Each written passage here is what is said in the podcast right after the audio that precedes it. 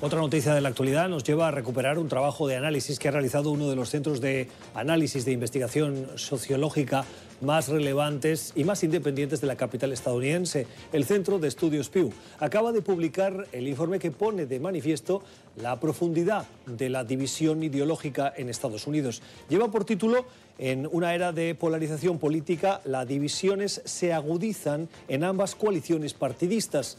Es un trabajo de 10.000 entrevistas a estadounidenses a principios del mes de septiembre, en la primera quincena, y aborda cuestiones tan sensibles en este país como la raza, las armas, la inmigración e incluso las relaciones internacionales.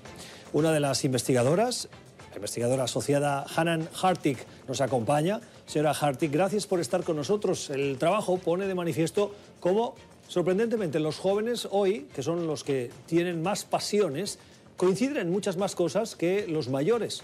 Y esas diferencias son proporcionales, es decir, se van aumentando, se van haciendo más grandes a medida que aumentan la edad. ¿Esto es una tendencia que se mantiene, se va a mantener?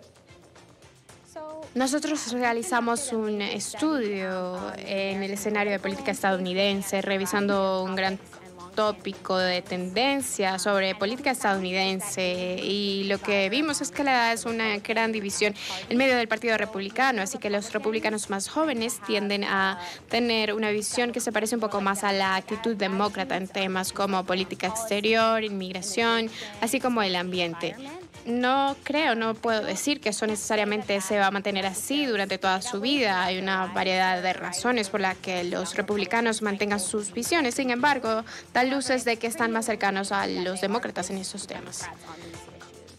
O sea que los jóvenes son más liberales y los mayores son más conservadores. Hay muchas razones por las que los adultos en los Estados Unidos podrían eh, cambiar el partido mientras envejecen. Y mucho de eso tiene que ver con que se casen o la experiencia de ir a la universidad y otras experiencias de vida, como tener hijos. Esto también puede impactar en la religiosidad de los estadounidenses y su partidismo y con cuál partido se sienten más conectados.